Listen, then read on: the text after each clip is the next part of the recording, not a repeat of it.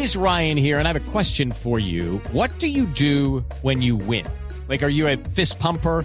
A woohooer, a hand clapper, a high fiver. I kind of like the high five, but if you want to hone in on those winning moves, check out Chumba Casino. At ChumbaCasino.com, choose from hundreds of social casino style games for your chance to redeem serious cash prizes. There are new game releases weekly, plus free daily bonuses. So don't wait. Start having the most fun ever at ChumbaCasino.com. No purchase necessary. BGW. Void were prohibited by law. See terms and conditions. 18 plus.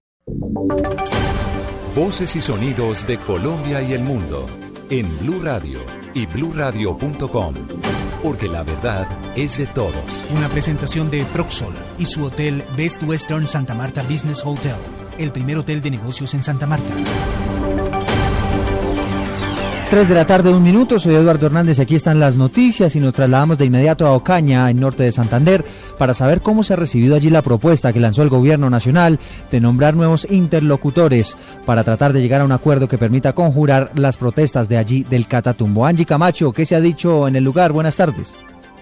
Buenas tardes. A esta hora, representantes de los campesinos en la mesa de negociación están discutiendo la propuesta que ha lanzado el ministro del Interior, Fernando Carrillo. Recordemos que Ubense Duque sería el delegado eh, de la mesa de los, de los manifestantes, un delegado de paz del Magdalena Medio, y José Noé Ríos, viceministro de Trabajo, el vocero por parte del gobierno. Ellos están evaluando las propuestas que ellos podrían llevar a la mesa de negociación en el eventual caso de que los ministros decidan venir a Tibú a hablar con los representantes, con los voceros de las personas sentadas en la mesa, los campesinos. Paralelamente, aquí en el municipio de Tibú se prepara el comercio, se preparan los habitantes para una marcha por todo eh, el casco urbano del municipio rechazando el paro, pidiendo soluciones inmediatas y sobre todo señalando que están muy afectados por este paro que ya completa 23 días en términos económicos y en términos del impacto que esto ha generado para el comercio. Del municipio de Tibú, Andy Camacho, Blue Radio.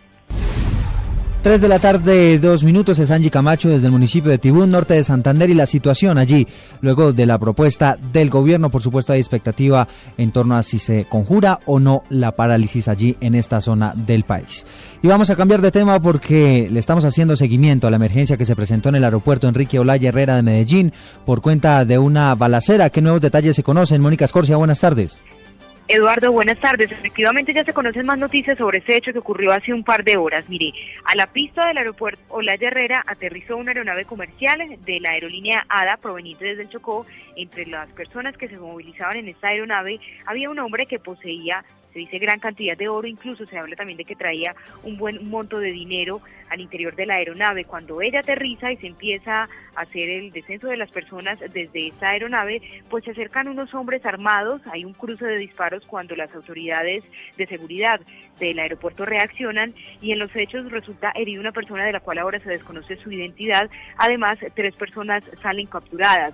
A esta hora se reúnen en el aeropuerto el comandante de la Policía Metropolitana con las autoridades aeroportuarias y los directivos del aeropuerto Olaya Herrera para establecer definitivamente cuáles fueron las causas y las razones que generaron este hecho. A las 3 de la tarde, 4 minutos, el aeropuerto Olaya Herrera opera con normalidad, no hay contratiempos, los vuelos están saliendo con normalidad y hay actividad sin contratiempos en la pista de ese aeropuerto de la ciudad de Medellín. Es la información que reportamos por ahora desde la capital de Antioquia, Mónica Escorcia, Blue Radio.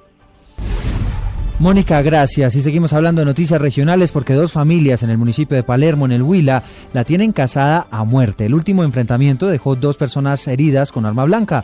Los detalles los tiene Edgar Donoso.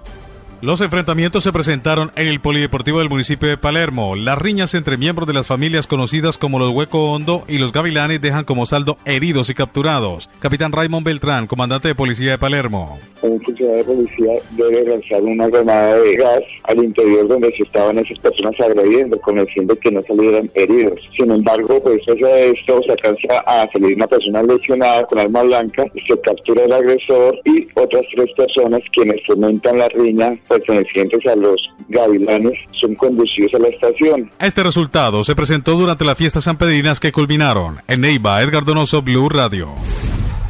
3 de la tarde y 5 minutos. Edgar, gracias. Hablamos ahora de información internacional porque cerca de 300.000 estudiantes en Venezuela están a punto de perder el semestre por un conflicto entre el gobierno y los profesores universitarios. Los detalles los tiene desde Caracas Aaron Corredor venido por varias razones, ¿no? Una es la situación universitaria, es una crisis bastante fuerte que está viviendo, el presupuesto efectivamente no alcanza. Un pequeño grupo allá que no representa ni siquiera el 15%, que quiere incendiar el país, que quieren acabar con el pueblo venezolano, con la, su revolución. Son las voces de los estudiantes venezolanos, unos a favor y otros en contra, de un paro universitario que ya cumple más de un mes en el país. Desde el 20 de mayo, 13 universidades autónomas decidieron paralizar sus actividades académicas exigiendo un mayor salario y presupuesto a los centros educativos. El diputado oficialista Robert Serra se pregunta por qué se mantiene un paro indefinido si se han alcanzado acuerdos en la mesa de negociación.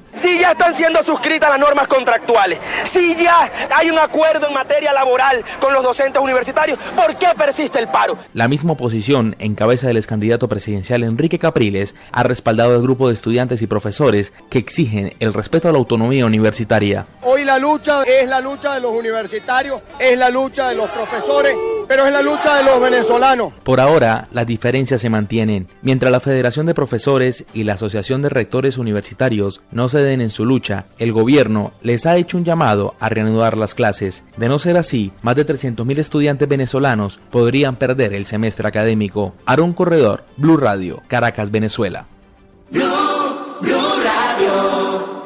Noticias contra reloj en Blue Radio.